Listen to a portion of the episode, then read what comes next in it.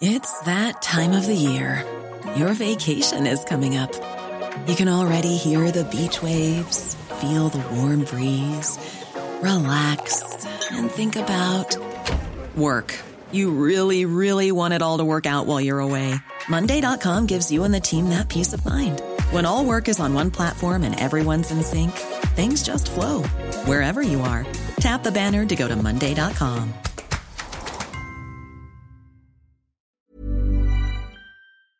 On vit très bien sans savoir. Alors là, n'importe quoi. Quand vous comprenez pas, vous dites c'est pas faux. Je n'ai pas dit que ce serait facile, Néo. C'est pas simple, mais j'ai compris. Bien, je crois qu'on va bien s'amuser tous ensemble. Sixième Science, un podcast 20 minutes et science et avenir. Je dois vous faire une confidence. Je suis dur d'oreille par moment.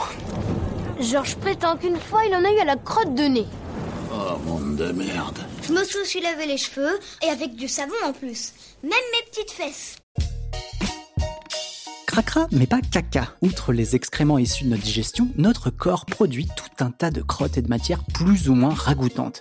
Amis de la poésie, réjouissez-vous, des oreilles au nez en passant par les yeux, à l'issue de cet épisode, vous connaîtrez les sécrétions de notre anatomie sur le bout des doigts. Gardez quand même un pouce de côté car vous aurez plusieurs fois envie de le lever à l'adresse de notre invitée Anissa Boumedienne. Cet été, la spécialiste santé de 20 minutes a écrit toute une série d'articles sur le rôle des crottes dans notre métabolisme sans finir par en être dégoûté. Ce qui n'est pas le moindre des exploits, hein, il faut se le dire. Elle manie la plume et le coton-tige avec la même dextérité. Bonjour Anissa. Salut Romain. Alors avant d'entrer dans le vif du sujet, il y a une question qui me brûle les lèvres. Où es-tu allé pêcher cette idée d'écrire un dossier estival sur les crottes?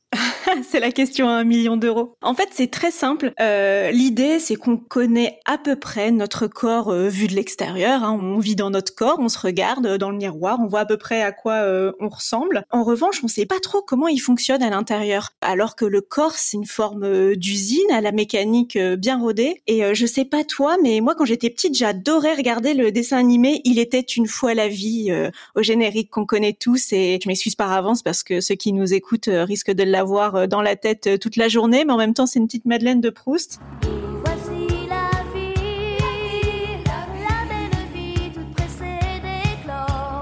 Coup, je me suis dit pourquoi pas explorer euh, donc euh, voilà cette usine euh, du corps humain et puis de s'interroger, se demander à quoi ça servait précisément les différentes crottes. Voilà, c'est pas hyper glamour, mais en même temps, ça n'épargne personne. Donc, je me suis intéressée à cette production du corps humain qu'on sécrète à différents endroits de notre corps. Et Série de 5 articles, hein, c'est ça Voilà, voilà, cinq articles. Et puis à 20 minutes, on n'en est pas à notre coup d'essai. Donc là, cet été, je propose une série à découvrir sur le site de 20 minutes, donc qui porte euh, sur les crottes.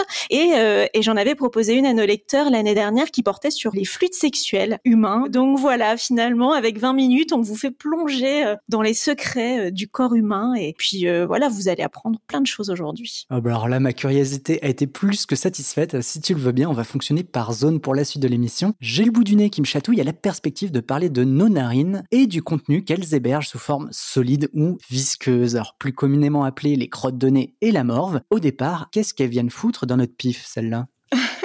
Alors en fait, si tu veux, la question est un petit peu simple. On sait que si on est honnête, c'est un petit peu dégueu euh, les crottes de nez. C'est pas très ragoûtant, mais si elles existent, c'est qu'elles ont a priori euh, euh, une fonction. Donc euh, j'ai posé la question à un ORL. Voilà, aller chercher l'information à la source pour savoir exactement à quoi servent ces fameuses crottes de nez.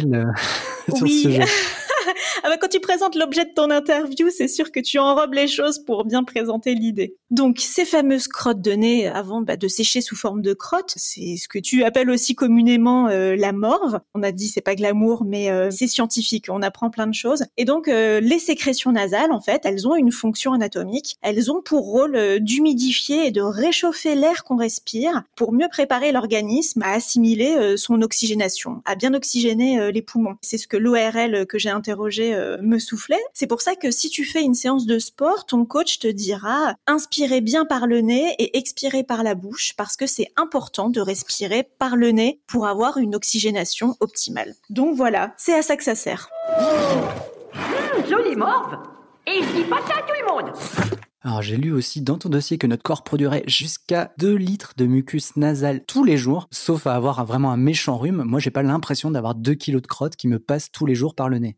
Alors effectivement, même si tu es très très très enrhumé et que tu utilises 5 euh, paquets de mouchoirs en 2 heures, tu ne te moucheras pas 2 kilos euh, de mucus. En fait, la majorité de ta production, elle ne sort pas, elle reste à l'intérieur de ton corps et en fait tu l'avales. Et en fait, elle atterrit euh, directement dans l'estomac et l'estomac avec tous les enzymes, les sucs gastriques, viendra attaquer cette production pas très ragoûtante et viendra atomiser tous les microbes qu'elle contient. On a présenté un petit peu l'intrus. Moi, quand j'étais gosse, ça m'a rappelé quand même pas mal de souvenirs cette histoire. Je me faisais régulièrement taper sur les doigts par ma mamie parce que j'avais l'index ou le pouce carrément, hein, euh, qui avait la fâcheuse tendance à s'attarder dans mon nez. La question qui suit, c'est est-ce que c'est grave? Bah, c'est grave. Euh, c'est grave pour la Nadine de Rothschild qui sommeille en nous. Personnellement, voir quelqu'un qui se décrotte le nez, et là je pense à vous, messieurs, qui vous a donné allègrement à cette passion au volant de votre voiture au feu rouge, on vous voit. Euh, sachez-le, on vous voit. Et c'est vraiment pas très séduisant. Au-delà de l'aspect euh, des bonnes manières, c'est pas forcément grave. Si tu veux, c'est pas recommandé dans le sens où si tu te décrottes le nez un peu quand l'envie te vient et que tu as pas forcément les mains propres, eh bien tu risques que de loger dans ton nez les bactéries que tu peux avoir sur les doigts, sous les ongles. Et parmi ces bactéries, tu peux avoir notamment des staphylocoques dorés. Et euh, dans ce cas-là, tu peux en fait venir loger dans ton nez une petite infection euh, et qui va se transformer en virus. Donc euh, voilà, c'est pour ça que c'est pas bon de se décrotter le nez. Ok, oui, bon, alors les, pratiquants, ils réfléchiront à deux fois avant de se remettre l'index dans le pif. J'ai autre chose, mais qui est peut-être plus rassurant, c'est que j'ai lu dans ton article que la pratique très savante, hein, qui consiste à extraire une crotte de nez de son abri pour la déguster sur le bout du doigt, avait même un nom. Alors je veux bien que tu nous le donnes, ce nom. Ouais, alors en fait, il y a deux noms. Alors ah le bah, nom savant, c'est la rhinotilexophagie. Voilà. Et d'ailleurs, ceux qui ont l'habitude de se décrotter le nez, ce sont des rhinotilexomanes. Et puis, il y a une autre appellation, euh, un petit peu plus simple à retenir, c'est les mucophages. Voilà. Ça désigne quelqu'un qui mange son mucus. Donc, euh, ami euh, qui succombait à l'appel de la crotte de nez et qui les mangeait, vous portez un nom. J'irai voir s'il y a une page Facebook, un groupe de mucophages qui existe, des incompris qui nous expliquent un peu. Alors, figure-toi que c'est loin d'être aussi peu répandu qu'on veut bien se l'avouer puisqu'apparemment, une personne sur 70 mangerait ses crottes de nez. Enfin, la vraie question, c'est pourquoi? Qu'est-ce qui nous incite à le faire? Ce qui incite les gens à le faire, j'en sais rien. Je fais partie de ceux qui sont profondément dégoûtés à la vue euh, de ce geste. En revanche, il y a des études qui ont été euh, menées et euh, qui ont permis de mettre au jour le fait que manger ses crottes de nez, ça pouvait avoir un rôle protecteur sur le système immunitaire. Ce sont des travaux très sérieux qui ont été menés au Canada par un professeur nommé Scott Napper, qui est professeur de biochimie à l'université de Saskatchewan, prononciation non contractuelle et donc, euh, et donc, il a étudié, euh, voilà, il a découvert que lorsque le mucus arrive dans les intestins, il fonctionnerait finalement comme une sorte de vaccin qui vient euh, renforcer l'immunité. Donc voilà, à tous ceux qui ne résistent pas à, l'envie de manger leur, leur production nasale, lui, il a un conseil à vous donner, c'est écoutez-vous et faites-le. Donc voilà, sentez-vous libre, mais faites-le de préférence dans l'intimité parce que c'est pas forcément utile d'avoir du public. Achetez des vitres teintées pour votre voiture, faites quelque chose. voilà. Bon, si on nettoie pas son nez avec les doigts, comment on doit le faire? J'imagine qu'elle se justifie quand même cette question. Oui, alors la première chose à faire, donc comme je le disais, c'est de pas y coller ses doigts parce que s'ils sont sales, on peut euh, choper un petit virus, on peut s'infecter euh, l'intérieur du nez. Alors le plus simple, c'est évidemment de se moucher avec un mouchoir en papier, il hein, n'y a rien de révolutionnaire. Et puis si euh, vous êtes vraiment très enrhumé ou que vous avez le nez vraiment très bouché, le plus simple en fait, c'est de faire comme avec les bébés, en fait, de se nettoyer le nez avec du sérum physiologique. De préférence, pas simplement à l'eau claire parce qu'en fait le sérum physiologique, c'est la solution aqueuse la plus compatible en fait avec euh, le nez. Donc c'est ce qui permettra euh, de le nettoyer en toute sécurité. Donc c'est très simple. Hein. c'est euh, tu sais les petites dosettes, les unidoses pour bébé là qu'on achète à la pharmacie. Et puis du coup il faut y aller. Hein. Quelques gouttes ne suffisent pas. Pour un bon lavage du nez, il faut utiliser au moins 20 millilitres de sérum physiologique. Et en fait je sais pas si tu as déjà vu cette technique. C'est une technique ancestrale de lavage du nez en fait. Tu dois pencher la tête et tu dois euh, injecter euh, le sérum physiologique dans la narine du haut de sorte que ça recoule par la narine du bas. Ah ouais. Quand tu ouais, penches la étant tête. jeune père de famille, euh, je, je pratique. Je Et ben pratique. voilà, donc tu vois exactement euh, de quoi je parle. Si jamais c'est pas très clair pour euh, celles et ceux qui nous écoutent, il y a pas mal de tutos sur internet où vous pourrez vous faire un une idée très concrète de ce à quoi ça ressemble cette petite séance de lavage nasal. On va essayer de vous en trouver un sympa, promis. On vous le mettra dans la description de l'épisode ou sur l'article qui relaiera l'épisode du jour. Je m'arrête peut-être dans la mer, mais j'ai pas du caca dans les yeux, moi. Comment? Je dis j'ai pas du caca dans les yeux. Bon, on quitte le garage nasal, euh, si tu me permets l'expression, direction les voisins directs. On est juste à côté, puisqu'on va du côté des yeux. Alors, je sais pas toi, mais il m'arrive le matin, oui, de me retrouver avec une petite crotte coincée au coin de l'œil. Comment est-ce qu'elle a fini ici, celle-là? En fait, c'est simple. Euh, comme on l'a dit, euh, les différentes sécrétions produites par le corps humain, qu'elles soient ragoûtantes ou pas, en général elles ne le sont pas, elles ont quand même toute une utilité. La surface de l'œil, pour être protégée, elle a besoin d'être euh, hydratée. C'est pour ça qu'elle est recouverte en permanence de larmes. Et donc ces larmes, elles sont composées de corps gras. C'est pas simplement de l'eau. Tu vois d'ailleurs euh, Mhm. qu'une larme ou qu'une petite crotte d'œil séchée au coin de l'œil, voilà, ça ne peut pas être juste de l'eau qui sèche. Donc elle est euh, composée de corps gras. Et du coup, c'est ce qui fait que ça rend euh, les larmes, ou enfin en tout cas les sécrétions des yeux, parfois un petit peu euh, visqueuses. Et du coup, le fait que ce soit visqueux comme ça, eh bien quand ces sécrétions sèchent et s'agglomèrent, eh bien ça ressemble à des petites euh, crottes qui viennent se loger au coin interne des yeux et que tu vas découvrir le matin au réveil. Voilà. Petite surprise. J'ai découvert d'ailleurs qu'on n'était pas tous égaux face aux crottes d'œil, puisque euh, les personnes qui étaient sujettes aux conjonctivites, donc ces, ces inflammations de l'œil, eh ben, elles en avaient davantage, et peut-être même des différentes de crottes. Oui, oui, oui. Alors en fait, quand tu as une, une inflammation euh, de l'œil ou une petite infection, par exemple une conjonctivite, comme tu le disais, c'est très répandu, la composition de tes sécrétions va être modifiée. Tu vas en produire davantage et elles vont s'accumuler euh, sur les paupières, au niveau des cils, ou du coin interne euh, de l'œil. C'est pour ça que euh, les enfants et les plus grands d'ailleurs, quand ils ont une conjonctivite, ils se lèvent le matin avec les yeux presque collés euh, de crottes parce qu'on en a produit euh, davantage.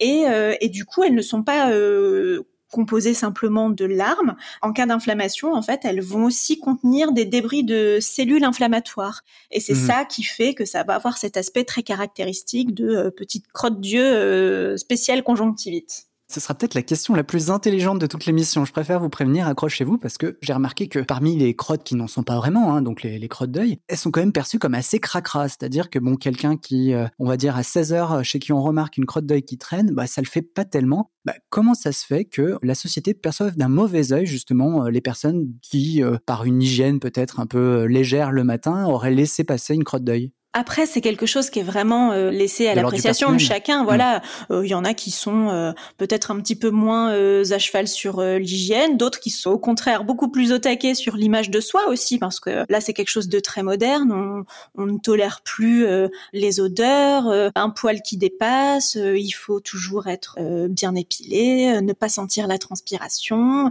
et euh, pour ce qui s'agit des crottes, euh, ne pas avoir euh, l'oreille jaunie de cérumen, euh, ni de petites venir, crottes venir. euh, logées euh, au coin des yeux, parce que voilà, ça fait un peu cracra, ça véhicule l'image de quelqu'un qui est un petit peu euh, négligé, alors que c'est quelque chose que tout le monde produit, sécrète, ces fameuses petites crottes, qu'elles viennent des yeux, du nez ou encore des oreilles, mais c'est vrai que on est aujourd'hui très très attentif à notre hygiène et bah, avoir ces petites crottes visibles par les voisins, c'est pas perçu comme quelque chose de très sophistiqué ni très propre. Bon, action, réaction. Est-ce que tu as une reco de nettoyage pour ces crottes d'œil le matin, pour qu'il n'y en ait pas une qui passe, on va dire, le filtre? Oui, bah alors du coup c'est très simple. Euh, en général ça part tout simplement en se lavant euh, le visage le matin et euh, voilà, on n'a quand même pas des kilos de crottes accrochées au coin des yeux, heureusement. Sinon, un ophtalmo que j'interrogeais me disait qu'on pouvait tout simplement se nettoyer avec un gant mouillé à l'eau chaude quand on fait sa petite toilette du matin, ou bien si on a une petite affection euh, de l'œil, euh, utiliser du sérum physiologique et puis un collyre euh, prescrit par ton spécialiste si c'est nécessaire. Voilà, ça suffit. Petite euh, recommandation supplémentaire euh, liée à l'actualité du moment. Évidemment, on ne se touche pas les yeux avec des mains sales. On répète euh, à l'envie depuis un bon moment aujourd'hui que les gestes barrières sont très importants pour se protéger du coronavirus. C'est important aussi pour se protéger de tout un tas d'autres virus qui s'attrapent Mhm. par les mains et donc en ayant les mains sales et en venant toucher euh, ses yeux, en fait, tu peux te contaminer par euh, la surface de l'œil, par la conjonctive. Donc c'est pour ça que c'est important de bien se laver les mains et de pas se toucher les yeux si on n'a pas les mains propres. On va le répéter encore une fois après, hein, promis. Oh là là, cette oreille Mais c'est bourré de cérumen Comment ça va, mon pépère? Mais ça va, mais vous On les a assez vus, on va maintenant les entendre. On va remonter le conduit auditif et on va aller jusque sur le coton-tige qui en ressort avec une belle teinte orangée. Tout le monde sait que ce qu'on appelle le miel d'oreille n'en est pas vraiment, hein. ne le mangez pas non plus. Mais c'est quoi le cérumen C'est ça, c'est son vrai nom à ce miel d'oreille. Donc le cérumen, en fait, euh, bah là encore, donc c'est les sécrétions produites par les oreilles et donc ces sécrétions, comme les autres, elles ont une utilité. En fait, c'est un mélange de corps gras et euh, d'acides par ce qu'on appelle les glandes cérumineuses. En fait, ce sont des petites glandes qui sont situées à l'intérieur de l'oreille, sous la peau euh, du conduit auditif. Et donc, ce mélange de corps gras et d'acides, en fait, ils sont euh, aussi mélangés euh, avec la hum, desquamation, les petites cellules de peau de l'intérieur de l'oreille, donc qui se desquament. Et en fait, tout ce mélange constitue le cérumen. Et d'ailleurs, le fait que la peau de l'oreille, en fait, évacue ces petites cellules de peau morte, cette desquamation, c'est ce qui permet d'éliminer en fait le cérumen et de le mener vers l'extérieur de l'oreille. Ça voudrait dire qu'en gros, il n'y a pas besoin de le nettoyer. Enfin, tout à l'heure, j'utilise l'image du coton-tige qu'on sort du conduit auditif, en fait, ou de l'extérieur même de l'oreille. Globalement, euh, vaut mieux éviter, quoi. Ah oui, alors ça c'est vraiment, euh, si tu poses la question à n'importe quel ORL, vraiment l'ennemi juré euh, des ORL, c'est le coton-tige. C'est pas du tout recommandé pour assurer euh, l'hygiène de l'oreille. Au contraire, ça peut être assez dangereux. D'abord parce que tu peux enfoncer un petit peu trop le cérumen qui est présent dans le conduit de ton oreille. Donc tu peux le tasser, venir former un bouchon qu'il faudra ensuite aller déloger, faire déloger par un ORL et c'est assez douloureux. Intrusif, ouais.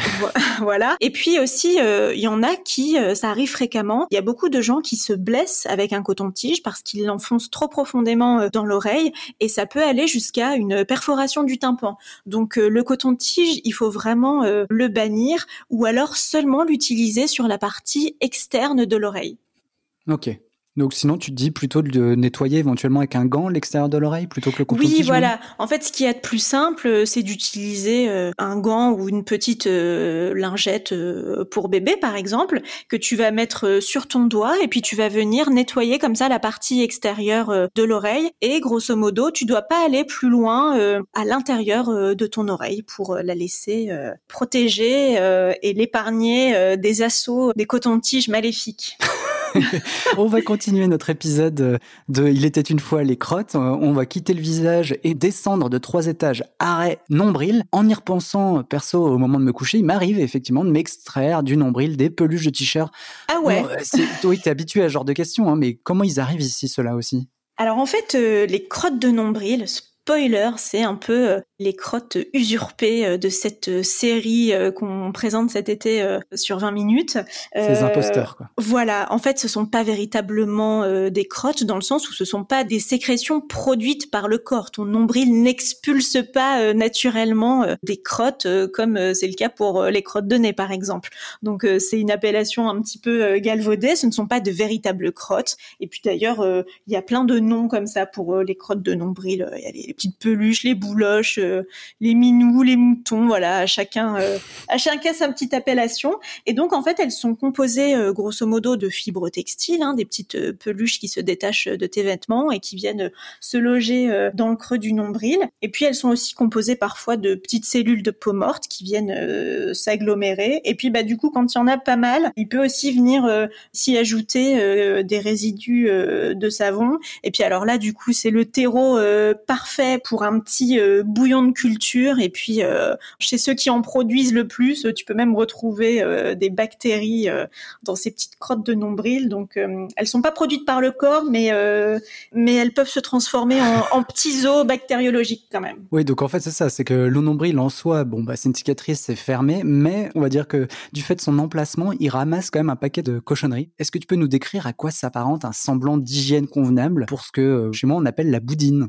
En fait, il faut savoir d'abord en premier lieu que ce sont euh, les hommes, c'est vous messieurs qui êtes les plus gros producteurs de crottes de nombril. Et puis tout simplement, en fait, c'est dû à la pilosité euh, du ventre qui va faire un petit peu euh, un effet d'aspiration des petites peluches, des petites peaux mortes qui vont venir se loger dans le creux du nombril. Donc pour arriver à s'en débarrasser, c'est assez simple en fait. Il suffit d'utiliser un coton-tige, de le mouiller et puis d'y mettre un petit peu de gel douche et puis de nettoyer délicatement le creux de son nombril. Encore faut-il ne pas avoir la phobie euh, du nombril. Il y en a beaucoup qui ne supportent pas qu'on touche euh, leur nombril. Et donc voilà, on nettoie euh, doucement le creux du nombril avec un coton-tige et du savon. Et puis ensuite, on rince. Et surtout, surtout, on sèche correctement parce qu'on voudrait pas que les bactéries qu'on tente de déloger n'en profitent pour se démultiplier. Exactement. Bon, je me mets à votre place. Ça fait une vingtaine de minutes que vous nous écoutez et vous devez vous dire qu'on évite soigneusement un sujet. On a réussi à parler de crotte pendant tout un épisode sans évoquer le vrai caca, celui qu'on appelle sel, qu'on écrit fesse avec un C. Remarquez, c'est pas vraiment que l'envie nous manquait, mais il y a tellement de choses à en dire qu'il aurait fallu leur consacrer un épisode entier. Au lieu de quoi, je vous propose tout simplement de lire le cinquième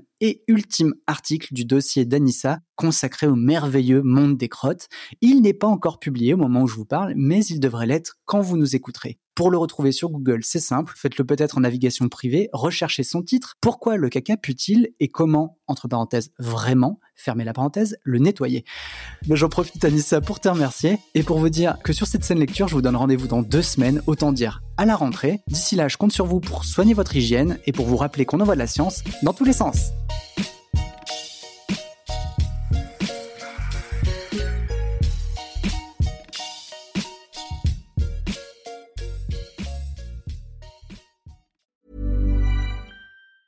Mom deserves the best, and there's no better place to shop for Mother's Day than Whole Foods Market. They're your destination for unbeatable savings, from premium gifts to show-stopping flowers and irresistible desserts. Start by saving 33% with Prime on all body care and candles. Then get a 15-stem bunch of tulips for just $9.99 each with Prime. Round out Mom's menu with festive rosé, irresistible berry chantilly cake, and more special treats. Come celebrate Mother's Day at Whole Foods Market.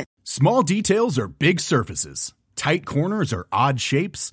Flat, rounded, textured, or tall. Whatever your next project, there's a spray paint pattern that's just right. Because Rust new Custom Spray 5 in 1 gives you control with five different spray patterns. So you can tackle nooks, crannies, edges, and curves without worrying about drips, runs, uneven coverage, or anything else. Custom Spray 5 in 1 Only from Rustolium. On ne va pas se quitter comme ça. Vous avez aimé cet épisode? Sportif, généraliste, sexo ou scientifique, varié mais toujours bien informé. Découvrez les autres podcasts de la rédaction 20 minutes sur votre application d'écoute préférée ou directement sur podcast au pluriel.20minutes.fr. Et merci de nous avoir écoutés.